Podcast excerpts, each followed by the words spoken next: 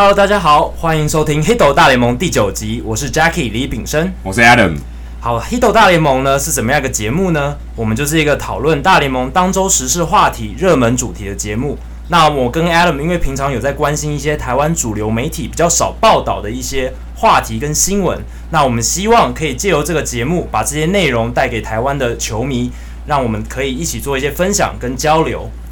那你如果喜欢我们节目的话，欢迎加入我们 FB 的社团 Hito 大联盟讨论区 H I T O 大联盟讨论区，加入我们的社团，跟我们一起做交流跟讨论。那你如果是 iOS 的使用者的话，也欢迎到 iTunes 的 Podcast 专区啊，搜寻我们的节目，订阅我们的节目，就可以听到我们的内容。那也欢迎大家在上面留下你的评论或留言，给予我们的节目一些鼓励。那我们今天第九节的节目比较特别，我们今天特别邀请到运动世界的美职专专栏作家纹身大叔来跟我们分享一些最近大联盟的一些热门话题。纹身大叔你好。Hello，大家好，我是纹身。好，那这个礼拜大联盟就是呃有发生一些事情，那最热门的一个话题就是 Jose Bautista 他在蓝鸟队跟勇士队的比赛中。挥出全垒打之后，做出类似他在二零一五年季后赛那个经典的甩棒，就甩到大概两层楼高。对，然后还怒看了投手一眼，这样子，然后引发勇士队的不满。隔一天呢，Jose Bautista 就被触身球伺候了。一，我记得是一局上就直接被丢。对，Julio Teheran 投了他本季球速最快的一球，直接砸在他的大腿上。不过还好打大腿上，之前往 Machado 头上投那个，那个就问题就很大。可是这个问题就没有嘞。打完以后，好像恩怨就结束了。保保提塔就低着头就走上一垒，他也没有什么抱怨，他就说这就是棒球的一部分。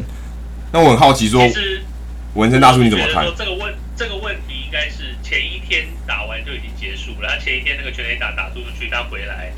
嗯，大家看到那个影片，其实他有一点，当那个捕手 Kurt Suzuki 跟他有点不太高兴，说你好像跟他讲了几句话之后，他就已经自己就先拍胸。你从他那个呃表情，大概就有一点，他自己也觉得好像那个甩棒是有点过分的一点，嗯、所以他也有一点跟呃捕手致意了。那其实我们看那个时候的转播很有趣的，就是呃主播讲到一点，就是当两队全部通通都冲出来，离在球场上的时候，那个主播还特别讲的啊，现在有四十九个球员在球场上，可是保蒂萨自己一个人早就已经回到休息区去了，所以。我觉得其实那件事情在呃前一天比赛他甩棒之后就已经解决了，他自己那个时候大概也知道第二天大概就会被砸了，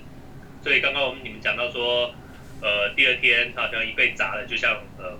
没事了一样，就就乖乖的上去了，上去一垒那。应该是就是他自己知道会有这个这个下场，那砸了他也没什么废话好说，也也就不会有这个两队在在青红板凳的情况出现。所以就画一个句点这样子，告诉大家说这件事情好，我们有个交代这样子。嗯、对对对对。那可是像之前他跟偶斗的那个事件，啊、这感觉就是如果今天没有偶斗的事件，会不会他也可能会被其他的方法报被报复这样子？报报复是有可能的啦。其实欧多尔那个事件，应该是把他跟甩棒独立出来。因为其实我们回头去想，那件事情真正出的原因是欧多尔不爽他滑垒，呃，滑垒冲撞到二垒棍，冲冲撞到大过去。那那个是才刚刚造成过那个时候，呃呃，大都会队的那个二垒手 Ruben Tejada，对的，对对对，Tejada 受了伤。那 Chase Utley 从以前就有这个这个名声在外，所以后来造成了大联盟改了这个规定。那欧多的那一球，在他们在保蒂萨挨了一拳之后，那呃那那球也记得，我记得就是被改派也是派成了双杀嘛，照着那个规定走。对，所以呃，所以那一场就其实真正真正结怨的话，大概。真正触发点是在欧多担担心到自己受伤的这件事情，所以其实跟之前那个季后赛就刚好也是他们两队，对，都没你觉得没有任何关系，独立出来，是独立出来的。那你绝对不可能说绝对没有那个关系啦，是。但是要讲触发点，说他那一拳是因为甩棒，我觉得那一拳是应该是欧多尔比较担心自己受伤，所以才那么生气。那刚好又是保蒂萨的身上，对，又这太刚好，嗯，而且听说保蒂萨在。就在这个在球员间人缘不太好，就是好像蛮多人蛮不喜欢他，特别蛮不喜欢他甩棒。就其他的球员甩棒，大家可能觉得还好，就是中南美洲的球员的文化的一部分。可是保提萨感觉就是特别被球员，嗯，觉得他就是很讨人厌这样。那大文呃 Vin Vincent 你怎么看说，嗯、呃，其他球员，尤其是大联盟的球员，尤其可能是在美国的球员，或是在日本的球员，他们怎么看中南美洲这些甩棒的文化？因为他们可能从小就是就是这样习惯打棒球的，就是要。展现自己的尊重对手，对，然后拉美那边是展现情绪，但美国可能就会觉得说，哎，你不尊重对手，你羞辱，对，要尊重比赛这样子。对，文森大叔在这点怎么看？我觉得，我觉得其实，嗯，在在呃经典赛开始办了以后，呃，大家开始，特别是美国这边更加接触到说，不光是拉丁美洲的这个棒球文化，还有很重要一点就是亚洲这边的棒球文化。那呃。经过几届的经典赛办下来以后，在美国这边的转播，他们主播跟球评他们都都会特别提到一点，就是说，哦，这个世界上有很多不同的地方打棒球，他们对棒球的看法跟美国是完全不一样的。他们在呃一方面经典赛要推广棒球，一方面也是让呃在教育美国的球迷去了解说，同样的一个比赛，呃，有很呃打法可能是一样，但是你呃因为选手选手他们。文化环境的不同，他们对这个比赛面对的方式，呃，就有不一样，不一样的一个面对的一个态度。那最常讲到就是说甩棒啦，或在球场上的这个热情啦。那经过几届的这个经典赛下来以后，呃，其实美国很多球迷甚至球员他们也可以接受。譬如说像今年的经典赛，大家。呃，最常讲到的就是呃，波多黎各呃，在球场上，在球场外，对对，这个非常热情的这个热情，对对对，就是很多其实这些呃，特别是年轻的球迷，呃，反而非常非常有这个归属感，觉得说哦，打棒球原来可以这么开心，就像呃，以前觉得说哦，棒球是一个呃，好像一个 gentleman，讲做一个绅士的一个运动，好像说呃，对大家都要尊重呃。像教练都会教说，哦，你打了全垒打之后呢，你就低着头快快跑，跑完这个垒就回来就好了。那经过了经过这些拉丁美洲球员，现在也比较勇于去表现自己。那所以在球场上，在特别在美国职棒的比赛，他们嗯甩棒这种东西就进来了，呃就不没有像以前那么那么去忌讳。那其实老美的呃说。白人的这些选手，或者是美国本土的选手，有没有甩棒也是有。那有的有的选手还不太习惯，他可能甩了棒以后觉得哦好不太好，知道自己要糟糕了，那就也是一样，就快快的跑。那其实你要说甩棒，美国另外一种呃打打完全垒打之后，另外一种让对手会不爽，就是说。呃，打了全垒打出去，不马上跑垒，就站在打击区这样很高兴的看这个球飞过了墙，再开始跑。嗯、对，像 Ortiz 的蛮常这样欣赏。Ortiz 常这样，大家最有印象是 Barry Bonds 也是一样，嗯、一个全垒打出去以后，他就这样看着这个球飞出去，我的手举起来，目送全垒打飞出去。飞得很，他的球飞得很快，很快就出去了，所以大家也没什么好说的。对，所以学像这样的话，因为有些人会觉得说，很多运动也会有。庆祝，例如像足球，嗯，然后射门进了球以后很开心，这样。篮球也是啊，可是可可是大家不会灌脸灌篮灌在人家脸上，大家很开心嘛，这种某种程度也是羞辱，嗯。可是不会有人这有这种看法，就是不会说我因为你太庆庆祝太过头，就要我要揍你。对，不会有人觉得是不尊重比赛。可是棒球为什么会有这种这种声音？尤其是为什么一开始说美国或是日本会有这种想法？Vincent 是怎么看？觉得，我觉得这个差别在于说，很有趣的一点就是说你呃。呃，不管是篮球还是还是呃，刚刚讲到这个足球，呃，他们的这个庆祝呢，你没你其实你做的这个活动，就是说你的你的灌篮或者是你的进球，你的这个这个活动其实没有并没有呃，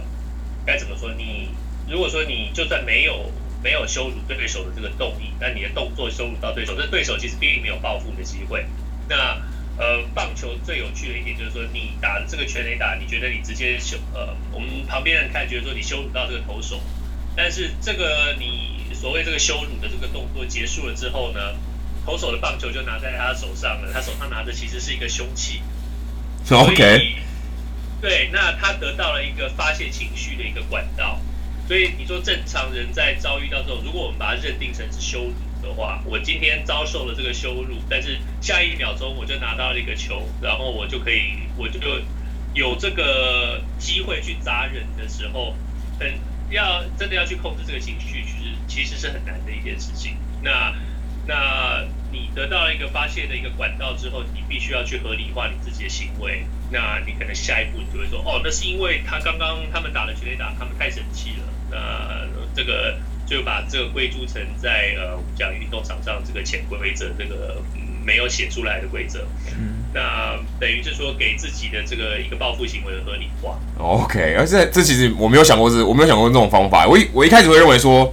因为它比较像一对一的，就、嗯、就我明明是大家一个两个球队打嘛，可是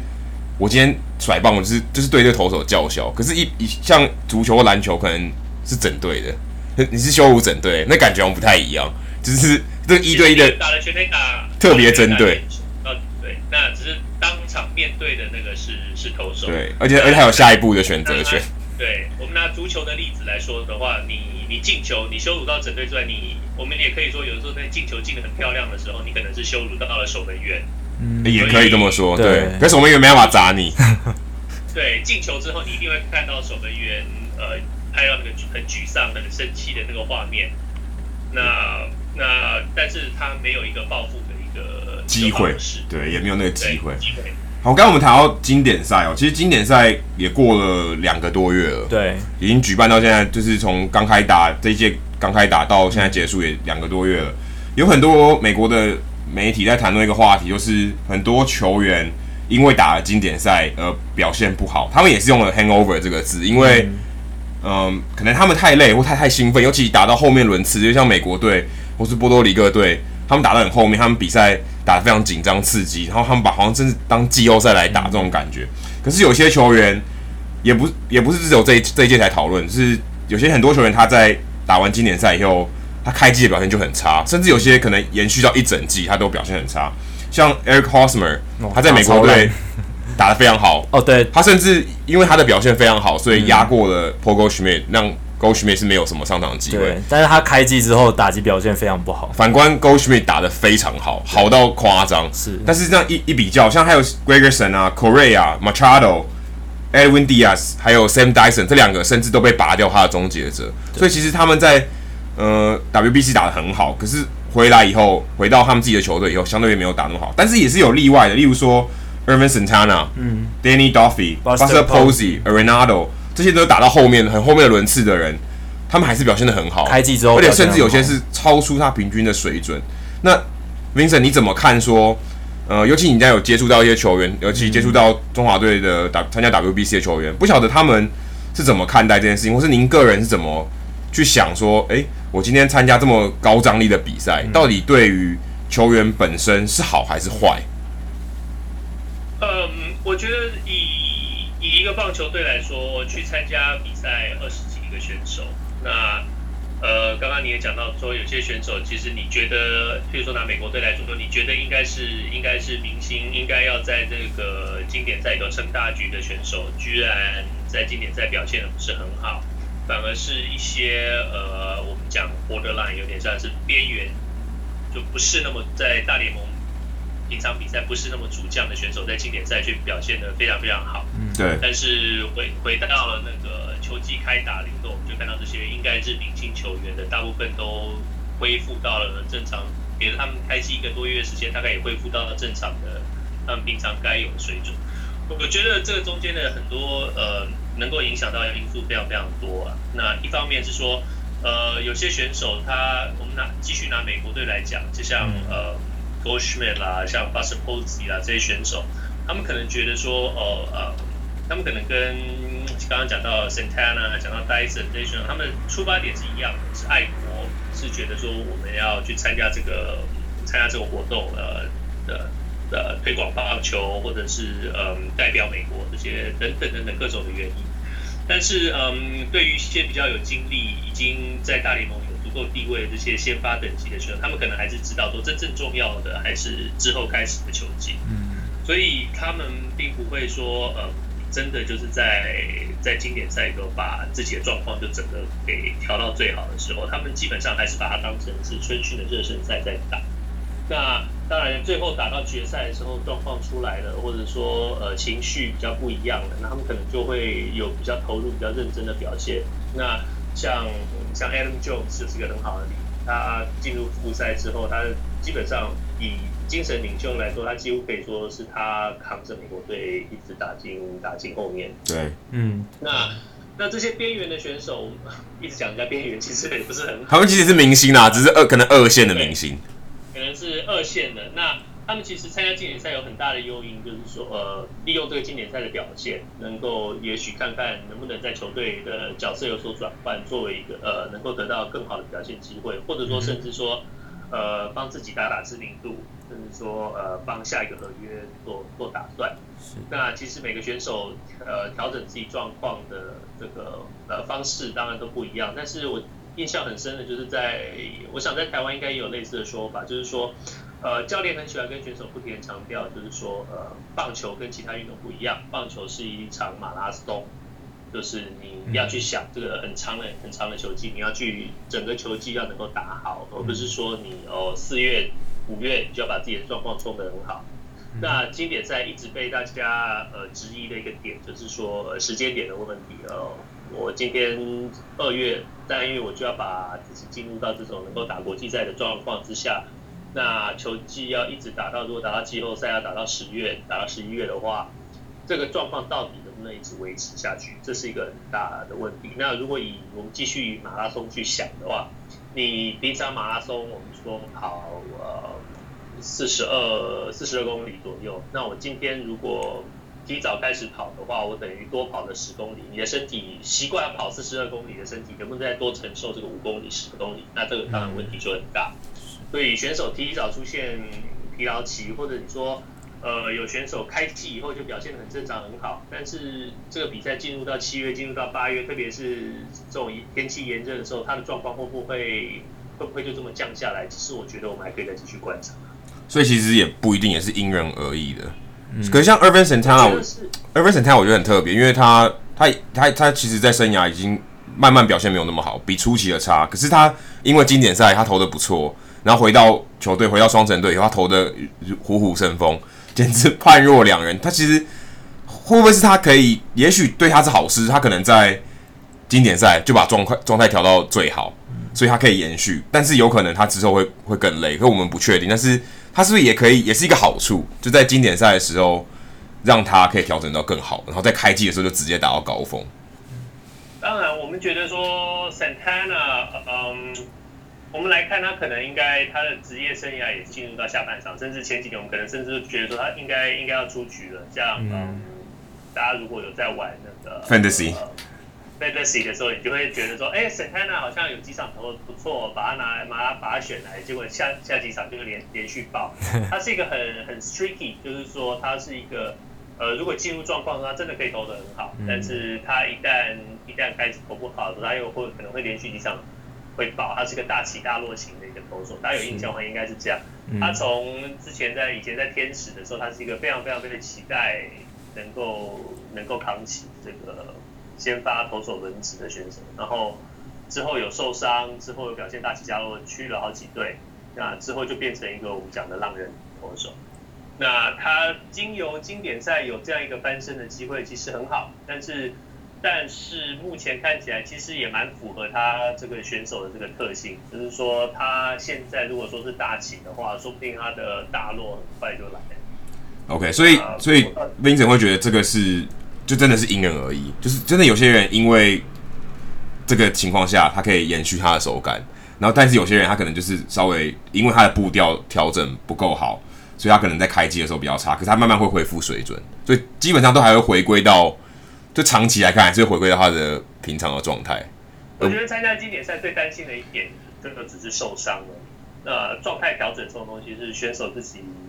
你打职业棒球这是你自己的责任。OK。那呃，他一开始的状况很好，当然我们如果他能够一直这样保持下去的话，当然我们替他高兴，也替球队高兴。但是其实这些选手回来之后，球队都会特别帮他们做。不能说帮他们做调整，但是会特别注意到他们的体能状况，所以可能会尽量呃给他们呃，如果会会特别去注意，就是说，哦、呃，如果需要休息的话，会对他们稍微在调度上做一些调整，让他们有休息的机会，尽量就是说能够做到让选手能够在，呃，职业运动就是这样子，让选手能够在最好的状况之下上场去展现自己的实力。哦，补充一点就是，呃，Ervin Santana 他确实就像文文森大叔讲，真的蛮 streaky 的。他虽然开季前六场先发防御零点六六，但是最近三场先发有两场都失分超过五分。所以其实就是确实是有点暴起暴落，肾上腺素快消退了，有有可能，有可能啦，就是符合他符合他一贯的一个状态，就是说我们我们一个一个选手，特别是这个资深一点的一个选手的话，大概差不多就是定型，嗯、那你大概可以知道说他会怎么走。嗯、那接下来就是说球队的球队会呃给他一些休息的机会，或者让他自己去能够做一些调整。那，那就持续观察。如果球团都有知道说这个受伤的风险，他们会不会在某些情，就某种程度上去抵制球员参加 WBC？他他们如果认为这球员的资、呃、球员是资产的话，他会不会认为说，我我就尽量不要鼓励你去冒这个风险？尤其如果是主将的话。嗯哼，我觉得以呃球队老板的心态来说，其实我们我们呃不光是不光是呃。棒球，我们放出其他的比赛，呃，像 NBA，像呃，他们也是有呃，有的老板很支持球选手去参加这些国际比赛，或者说有的老板是没有意见，有的老板就非常非常反对。像达拉斯小牛队的那个老板 Cuban，他就是很开放发言了很多次，就是说我绝对不赞成我的，我我我也我也也不准我其他的明星去参加他们的国。呃，国际比赛，不管参加世界杯、参加奥运，或者是他，他是非常反对的。嗯，那我觉得，呃，球团老板对这种这种事情，就是说，你有每个人的这个看法，当然是不一样。那以大联盟来说，公开反对当然是绝对不可能啊，因为经典赛这毕竟是一个大联盟自己办的，大联盟自己办的一个东西。那但是你要说消极抵制，或者说用其他的诱因去跟，或者说去规劝选手说，呃。不要去打。我想有没有这样的事情？其实，其实，其实是从美国征召选手，或者说其他的国家球队征召选手这件事情，我们可以可以看得出来一些迹象。只是说，有的球团老板可能对这件事情，我们应该我们说他们不要说他们抵制或反对，我们就说他们没有那么支持好了。没有这么支持，嗯，OK。好，那像刚刚提到说没有这么支持，那这些球员他们自己的想法，像 Robinson Cano。他已经打好几届了，嗯、但是他因为这样，我不确定是不是因为真的疲劳，但他也是十一年来第一次再进到上面名单。我不确定说他们会不会认为，呃，球员自己会不会认为说，我去打这个比赛，我是拿自己的职业生涯有有一点赌注，就是我是风险有点风险，对他们会不会这么想？我因为我们没有真正接触到这些球员，或是。今天 Vincent 有接触到一些球员，他们会不会有这种感觉？不管说就是中华队的球员，或是放诸四海，就是、会不会球员会有这种想法？为国家队打球的职业球员，我觉得其实以以球员的想法，当然我们没有办法真正了解每一个球员怎么想，但是以球员的想法来说，呃，第一个能够能够代表代表国家他出去比赛，这是一件绝对是一件非常光荣的事情。那我们其实可以注意到，就是说。呃，其他的运动都有这样的一个呃国家队竞赛的一个机制，呃一个机会。没错。对，呃，对 NBA 选手来说，能够被在特别是在美国 NBA 的选手能够被选到呃美国队，能够代表美国去打奥运这种，对他们来说，大部分选手觉得是非常光荣，甚至是抢破头要去参加参加的一个这个活动。那嗯，在棒球，你进入了职棒。之后几乎没有什么可以代表国家出去比赛的机会，呃，像奥运，奥运甚至没有棒球，一直到要现在二零二零年才又重新又开始有棒球，所以其实有很多选手是非常非常乐意要代表自己国家，因为我们也知道美国人的爱爱国心特别强烈，你今天拿起国旗出来，他们就是 USA USA 的非常非常高兴。其实选手都有都都有这个爱国心，呃，这个是。这个是不要说美国，但我们也很明显的，你在拉丁美洲的这个这个打球的文化，甚至亚洲，呃，日本、韩国、台湾这些选手都对国家队非常支持，我想真的是没有什么可以怀疑的。嗯哼。但是其实我觉得，就是说在大联盟这个体制之下，很多选在嗯这边的选手都从小联盟一路这样打上来的时候，他们非常清楚说，能够留在大联盟是多么不容易的一件事情，所以他们会去考虑很多很多事情。那我们说提早热机，或者说去一个呃不是那么呃大联盟水准的场地去。去打这些比赛的时候，你所会不会冒这个风险？一定会。但是你今天在大联盟的时候打比赛，你也一样会有这些风险。是。那这些就是选手自己评估之后，所以你会发现，就是说去参加呃经典赛的这些选手，有很多可能是呃呃已经资深了，拿过了大合约的一些呃。明星级的选手，是或者是一些呃想要努力、即将有机会呃拿到大合约的选手，希望能够球团能够看到他们。嗯，那他们必须要去衡量各个角度的这些诱因来判断，说这个风险值不值得冒。如果我们先说，如果真的有这个风险的话，那选手心目中觉得说，呃，我应该要去参加这个比赛。那再顺便，我要展现我的爱国心，因为我真的想要穿上这件有国旗的这个衣服的时候，那他们当然就会去参加这个比赛。那其实也注意到，我们有选手就是说，他真的就是觉得说，对不起，大联盟就是我唯一努力的目标。呃，这个东西会干扰到我，我没有，我没有打算要参加。所以每个选手想法是不一样。OK，好。那谈到国际赛、经典赛，就会谈到一些国际球员的话题。那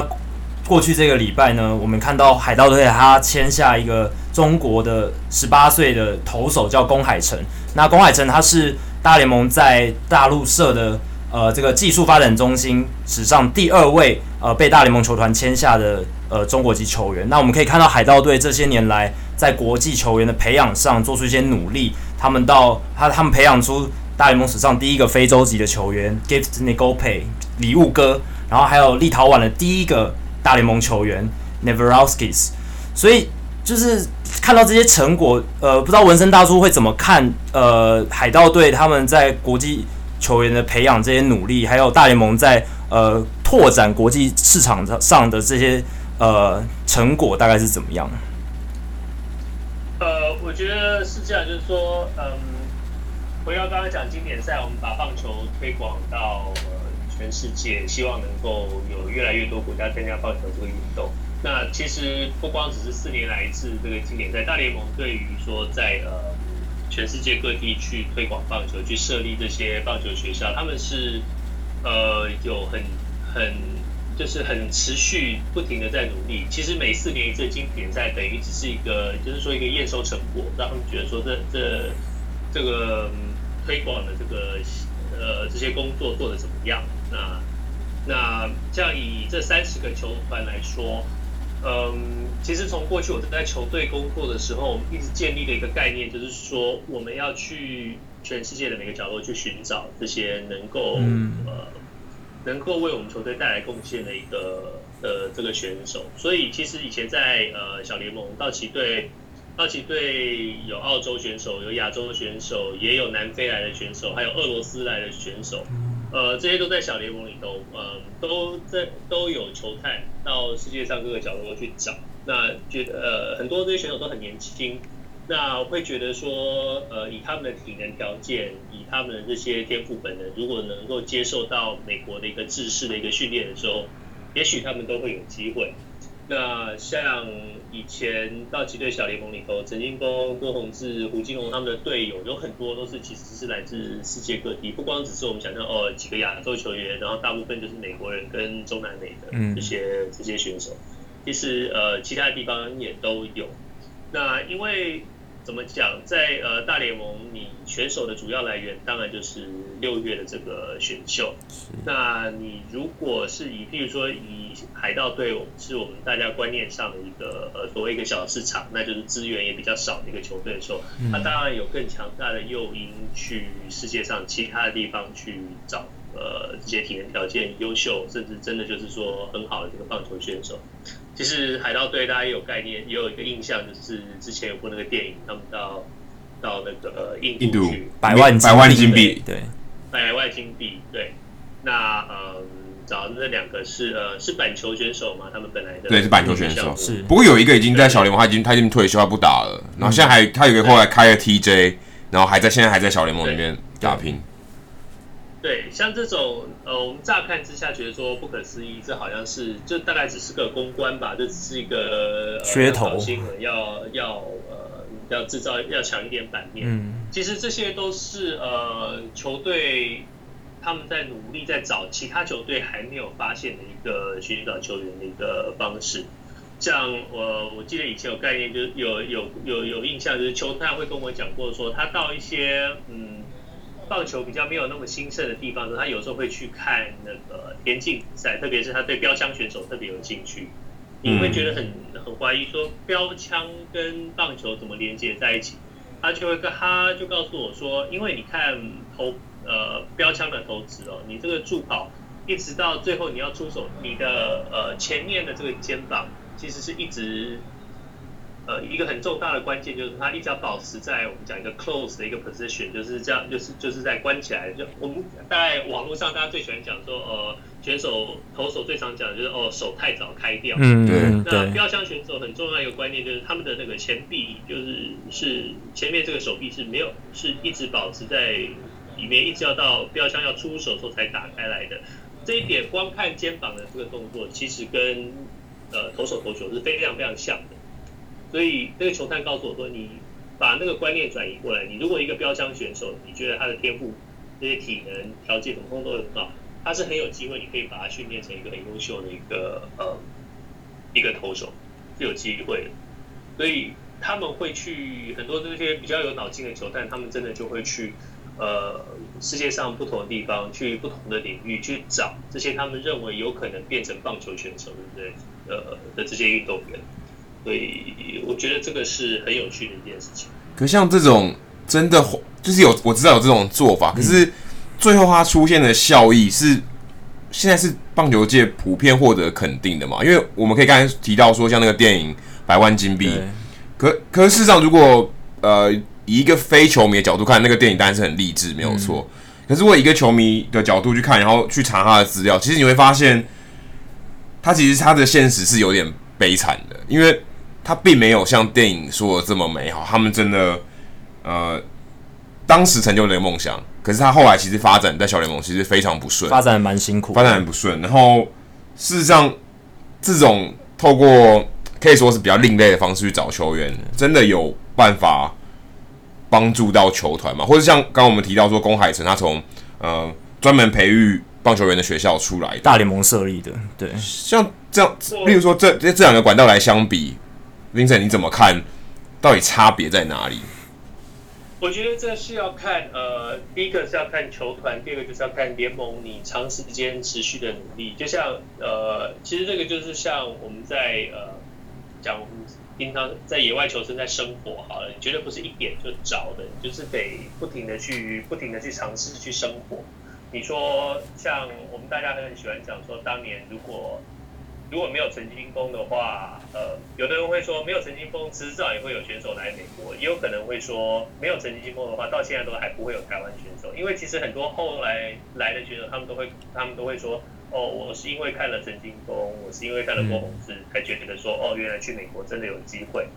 那对，有很多没有成功的例子。很多呃，在其他国家，台湾当然很特别。台湾的棒球本身就已经非常兴盛，所以迟早会有选手来。但是台湾走到今天这个这个棒球兴盛的这个部分，其实很多其他的国家，这呃如果能够持续发展棒球的话，呃，我们很难去说他们不会走到这一呃台湾今天的这个位置，或甚至其他这些呃棒球选手输出比较多的这些国家，他们今天的位置。这也是为什么大联盟一直希望能够在呃呃。不同的国家去推广棒球这个运动，今天就是从事这个运动的人口多了，当然选手的机会就多了。那讲到印度，其实其实对这两个选手来美国的这个遭遇非常的非常惨，但是其实以美国从美国这边来看的话，进入小联盟，呃，你经过这些这些考验。呃，小联盟里头这些锻炼跟这些训练，这些还有这些我们讲的这些长时间奔波、长时间的这个呃球场换球场这些东西，呃，都是说小联盟必须选手必须要经过的经过的一个过程。那你透过透过透过这些不断被报道、不断被写出来这些例子，去让让这些外国的学运动选手去了解说，哦，可以在美国打棒球是这么一回事。那我们刚刚讲的另外一个另外一个方法，就是说，哦，大联盟在呃中国设立的这个这个棒球，我们讲棒球学校好了。那我们讲，我们这这两年看到了龚海城，看到了许贵元到金英俊，但是其实真正回头想，大概已经接近二十年了。当年他们签了一个选手叫王超到到呃水手队去，那十七岁就签去了。这件事情那时候在中国闹得很大，呃，闹到说甚至西雅图水手队最后必须要去跟中国到体育当局这方面要去道歉，然后呃要承诺去那边办呃棒球奖金。呃，帮中国准备他们参加奥运，种种种种。那当然，王超这个例子，可能很多很多人都已经不记得这些，甚至从来就没有听过。但是他就是第一个我们可以说失败的一个例子。那呃，但是经过了这么多年来，大联盟呃持续在那边发展，呃，从以前只派球探，到现在开始有有这个棒球学校去培养选手。那慢慢开始有这个成果出来，我觉得长时间的观察下去，呃，这是另外一种另外一种攫取选手的一个方式。那，不能说好还是不好。今天有有选手成功的变成明星球员，那这个方式就是好的。好，那文森大叔，你觉得就是这些国际球员在小联盟他的在养成的过程中，是是不是会遇到一些某些特定国际球员才会面临到的问题，导致他们失败，还是有什么？遭遇会让他们没办法成为派对跨过跨过一个很难的门槛之类，没办法成为一个成功的一个 maybe 大联盟选手。而且我很好奇，他们的如果今天像标枪选手，假设今天找了一个标枪选手，然后被挖掘，然后说，哎、欸，我让你去打大联盟，让你走这条路，会不会他们在小联盟的磨练的过程，他们动机其实也没有这么强，因为他好像是被找来，好像只是试试看，对，就是试试看。那如果今天有一个球员是，他就是要打。大联盟，他一开始他的是他的梦想就是这个，他的动机相对会比较强。我我蛮好奇说，今天这个动机论是不是可以套用在这些情况上？因为其实像现在，坦白说也没有真的像我们刚才这些管道非非典型管道里面出现的球员，会不会这个也是一个关键？呃，我们讲讲标枪选手，讲呃印度的这两位呃 cricket 板球的这个这位选手，呃。我们可以，我们应该可以接受，就是说他们大概不会是在自己国家领域里头本来是最优秀的那项运动里头的选手。如果如果是的话，他们当然就不会有这个诱因说我要去从事另外一项运动。对今天他是一个那个在印，特别是在印度，你如果是个很好、很优秀、很有潜力的一个板球选手的话，你几乎等于是呃被像这些棒球明星一样对待。那你今天会在板球？混不，我们不要讲混不下去，就是说表现不够好，他必须去考虑到去参加一个电视节目的时候，你大概可以知道说他本来就已经大概不是最优秀的一个板球选手，所以当他愿意到国外到美国去尝试一件他从来都没有去从事过的一个运动的时候，那他愿意去跟球队签约的时候，我们其实可以。可以接受，就是说他应该会有一个呃想要在棒球努力成功的一个一个动机在。那其实对国际选手来来美国，我们常常说打球最不呃打打球这件事情的问题最不大，因为最小，因为一个一个一个棒球选手，我们讲就说台湾来的选手好了，他们都是我们都这些都是很优秀，从小打球打到大的这些选手，所以棒球对他们来说是最简单的。我常常跟这些旅美选手我们聊天，都会聊到说，他们其实刚来美国的时候，每天练球跟比赛是他们最轻松的时候，因为他们在场上他们可以掌控权，他们知道完全知道自己要干嘛。最最大的困难其实是说在呃每天练完球结束了之后，还有一整天的这个时光，说还有整个还有下午还有晚上，那在这一段时间里头，你要去怎么适应美国这个生活，怎么样去呃排遣自己。这些空间的情况，这对他们来说才是一个最大的挑战。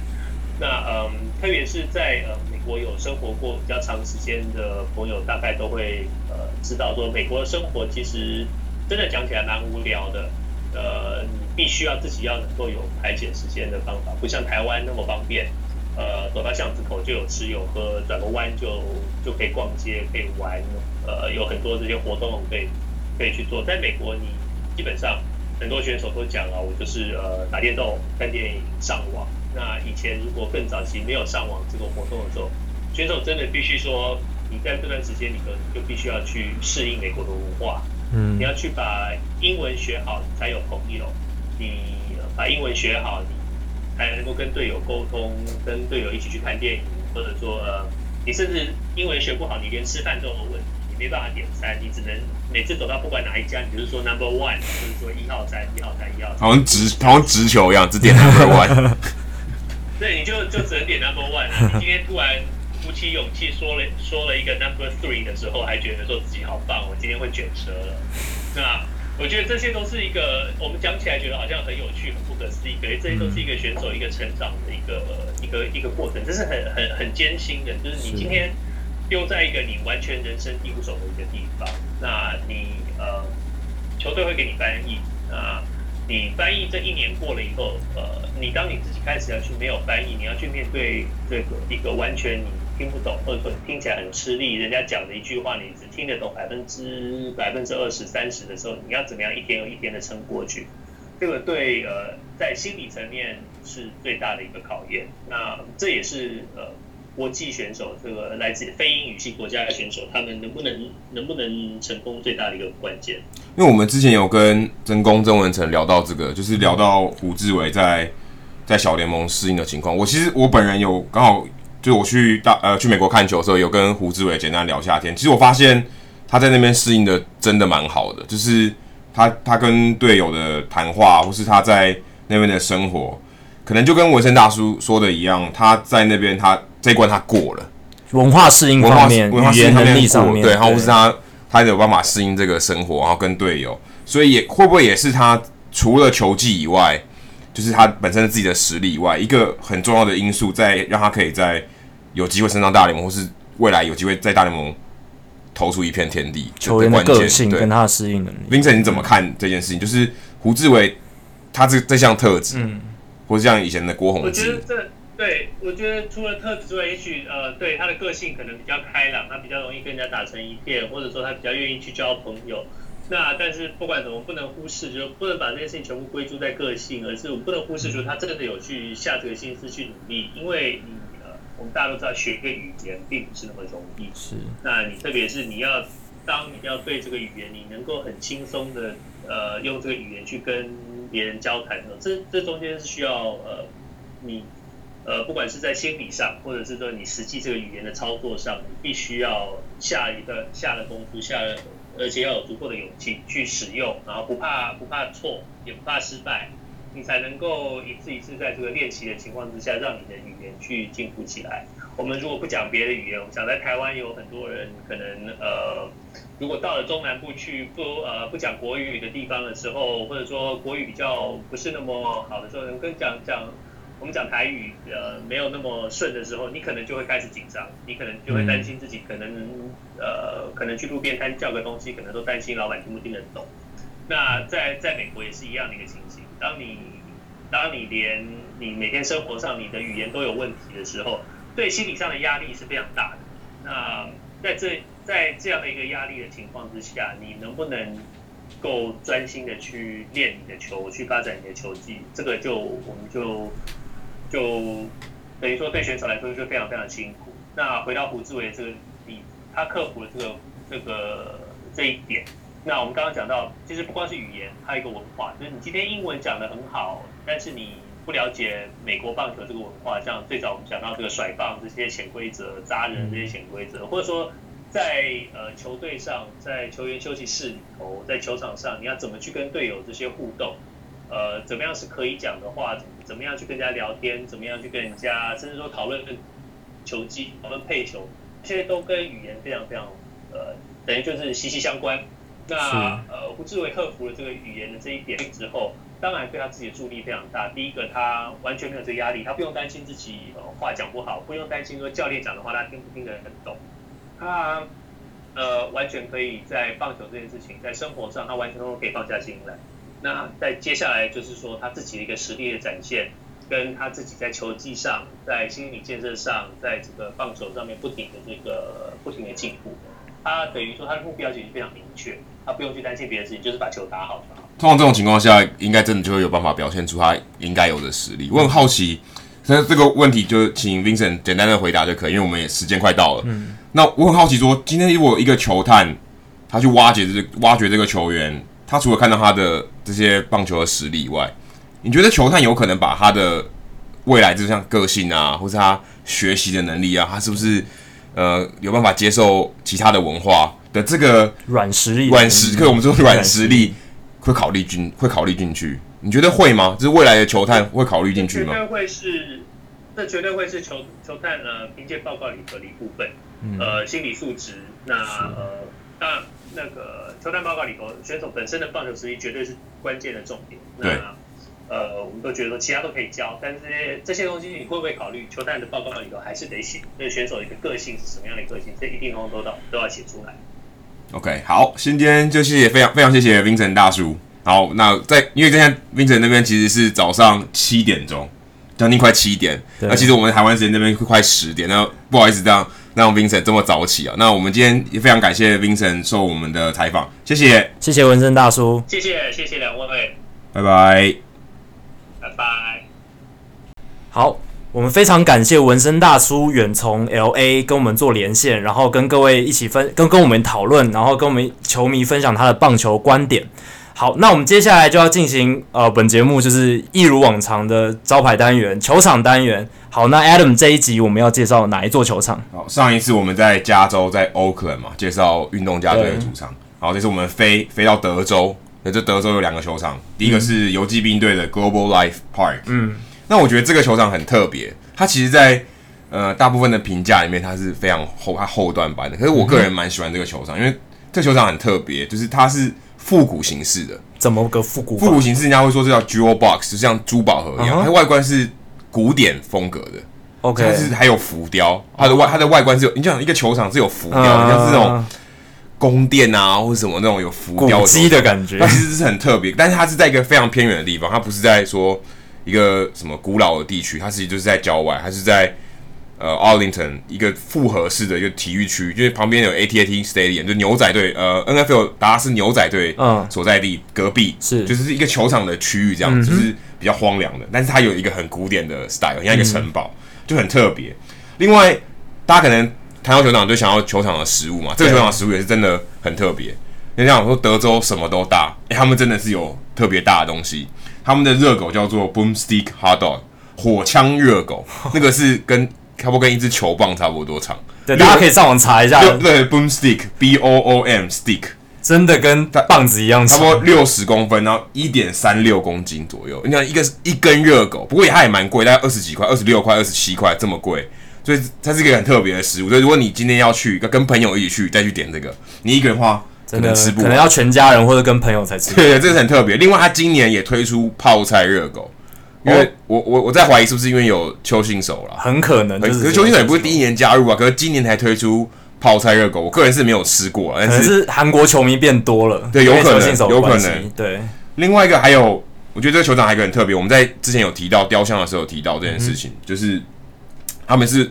大联盟三十座球场里面唯一有球迷的雕像的，嗯、是因为之前发生了一个呃界外球的悲剧，就是 Josh Hamilton 丢给球迷球，就球迷没有接好，他整整掉落，掉看台掉落，对，从看台上掉落下来，就然后就这样身亡了。是，那个是一个消防员，一个义消叫做 Shannon Stone，和他的儿子，那他儿子当时也在场，所以他看到这个悲剧。嗯，后来隔一年，二零一二年开幕战的时候，呃，球团就为了纪念这个球迷，把他的把他跟他儿子的铜像。放在本垒板后方的入口处，是。让大家说，我觉得也是就是缅怀，然后告诉大家，其实我们是很在乎球迷的，然后我们也希望这个悲剧不要再发生。对，大家如果对雕像的这个存废或是这种争议如果有兴趣的话，可以看看我们之前的听听我们之前的节目，其实我们有讨论过这个这个话题。是，不过这个话题还蛮有趣的，就是这个这个雕像它是放在本垒后方嘛，所以它其实是在一个室外，在在在球场之外的地方。嗯然后，二零一四年曾经发生一个事件，就是有球迷把垃圾丢在旁边，就是他没有公德心。就这件事情闹出非常大的风波，因为他认为就是对这个雕像非常不敬，非常不敬。对，那其实是一个无，应该是一个无心之过。可是这件事情就变得很大，所以大家认为这其实大家可以看得出来，这个雕像其实它意义是非常非常重大，因为它不是一个随意的雕像，不是只是一个装饰品，它背后的意义是是很严肃的，对，是非常深远的。另外，大家如果在电视节目上看比赛，或是你自己有亲自到 Global Life Park 的话，嗯、你会发现这个球场是没有看不到中外野后方的天际线。它既然不是一，它既不是一个呃巨蛋球场，也不是有屋顶那种球场，但它其实是它背后是一大片办公室，非常特别，是白色的办公室，是很特别的设计。那所以你就看不到后面，它是这好像应该是在六七层楼的高的办公室，嗯、是挡住了天际线，对，非常特别的一个设计。另外，大家也之所以说这个球场会没有这么容易受到大家喜欢，是因为大家知道棒球比赛在夏天打，嗯，特别热，德州天气特别超热，然后它又没有屋顶，是。太阳晒了会很非常非常热，所以大家非常不喜欢在这个球场里面观看球赛。嗯、然后最近几年有讨论到说，尤其就温室效应，会更热，对，然后大家又更不耐烦，嗯、所以现在球场就会讨好，为了讨好球迷，所以曾经有传出说要花三亿美金。盖一个开合式屋顶，然后加加装冷气吗？对，没有开合式屋顶，就至少可以挡住阳光，因为开合式屋顶的话，它还是某种程度还是室外。对对对对。然后可以盖住，就像 Chase Field，Chase Field 是在在亚利桑那嘛，很热，所以它其实是盖当初是盖一个开合式屋顶，然后有冷气的的一个球场。但是后来这个这个提案被否决掉了，太贵了吗？三亿，可是后来他们决定花十亿。在隔壁盖一个新的球场。哦，盖隔壁就是在隔壁盖一个球场，然后这个球场预计在二零二一年，大概四年后盖完。哎，应该说二零二一年开幕，所以他不只花了三年的时间要盖完这个球场，然后花十亿美金，就干脆直接盖一个新的，给就直接盖一个新的十亿，就多花了七亿美金。然后这个球场会有开合式屋顶，OK，所以它在夏天的时候可以开冷气，比较凉快一点。嗯。然后我还想要特别提一个，我觉得这个球场最特别的地方是它右外野，有一个非常高的屋顶，很像是后来加上去。因为现在大家知道，现在的屋顶都是盖在球场最上缘，没有柱子的。嗯，但这个球场却用了个有柱子的，这是很老式的设计。对，所以很多在右外野的球迷，看台上的球迷会看到柱子。对，这其实是非常笨的设计。对，但是也是，只有我相信新的球场就会把这东西改进的，因为这个这个设计非常不好。如果你今天去老一点球场，像 Fenway Park、对 Wrigley Field。这些东西都存在，你很容易做到有柱子的位置，挡住视野。这对于球迷来讲是非常不爽的，没错。因为你就你就看球就不不愉快，对，为什么有一根柱子挡在我面前？但德州游击兵的球场还是有这个问题，是，但是也是蛮有趣，因为它的屋顶是非常非常高，嗯，它离球它离观众席非常非常远，对。然后这屋顶上面还有一个，就是他们最大的电子看板，所以这个设计其实非常特别。大部分电子看板是放在中外野，或是球，或是。观众席的后方，嗯、通常是这样，但它不是，它设置在屋顶上面，就看起来就完全跟其他球场一看就知道不一样。对，非常非常有特色的一个球场。好，接下来轮到数据单元，今天 Jacky 要跟我们分析什么样的数据呢？啊，今天我们录音的这一天呢，早上的比赛，老虎队在第一局，Alex Avila、Miguel Cabrera 还有 JD Martinez 他们敲出了 back to back to back 背靠背靠背的全垒打。那这一个背靠背。背靠背靠背的全垒打是非常难得的，因为这是老虎队史自一九七四年以来首一首次在首局敲出三连轰，四十三年，四十三年了。而且上一次打出全垒打，呃，上上一次打出三连轰的这些成员呢，包括是 Al Kaline 这个老虎队名人堂的球员，名人堂的选手，也是已经退休好久好久了。对，所以。非常难得哦！这这次也是有一个名人堂球员嘛，等于 Miguel Cabrera 应该也，Miguel Cabrera 是准名人堂，应该是没有问题。所以其实两个记录都有名人堂球员，没错。而且还必须提到一点是，JD Martinez 这个礼拜从伤病名单回来，刚回来，然后他在八场比赛里面就打了六支全垒打，所以他到底在伤病名单里面在干嘛？练功吧，可能养伤的时候打通任督二脉，赶进度，真的赶进度诶，因为他。回来之后敲了十一支安打，里面有六支是全垒打。大家可以想象这个概念，就是超过你的安打有超过一半都是全垒打。然后他的长打率现在是一点二六一，对，他可能跟 Eric Thames 有有有交流，对，可能有，就是有一些秘诀上的交流，对。然后他现在就是投手，基本上有很多投手干脆就是面看到 JD Martinez 就直接在闪他。他现在已经有两个进援保送，然后现在。八场比赛选到十一次保送，只有四次三振，代表他真的已经完全掌握整个掌控整个赛局。所以，如果你的 Fantasy Baseball 里面他还在自由球员里面的话，应该不应该不会，应该不会，早被抢走。你你可以考虑交易他来。真的，他是会是你 Fantasy 一个让你一个大补贴。对，好，今天就节目就到这里。那记得大家如果对我们节目有兴趣，或是你可能今天从别人的分享看到我们的节目，但是我们节目其实有是有一个讨论区的，在 Facebook 上搜寻 “Hito 大联盟讨论区”，那我们欢迎大家加入。然后我们会定期在那边做一些节目资讯上的补充，就是或者我们可以告诉你今天热狗的图片，对，你可以得到更多的资讯关于我们的节目。那我们也欢迎大家在 iTunes 上面给我们下留下好的评论，然后让我们的节目。呃，曝光度更高一点，给更多人听到。对，更多人听到。如果你很喜欢节目的话，请很喜欢我们节目，请帮忙我们多多分享出去。好，今天的节目就到这里，谢谢大家，拜拜。谢谢，拜拜。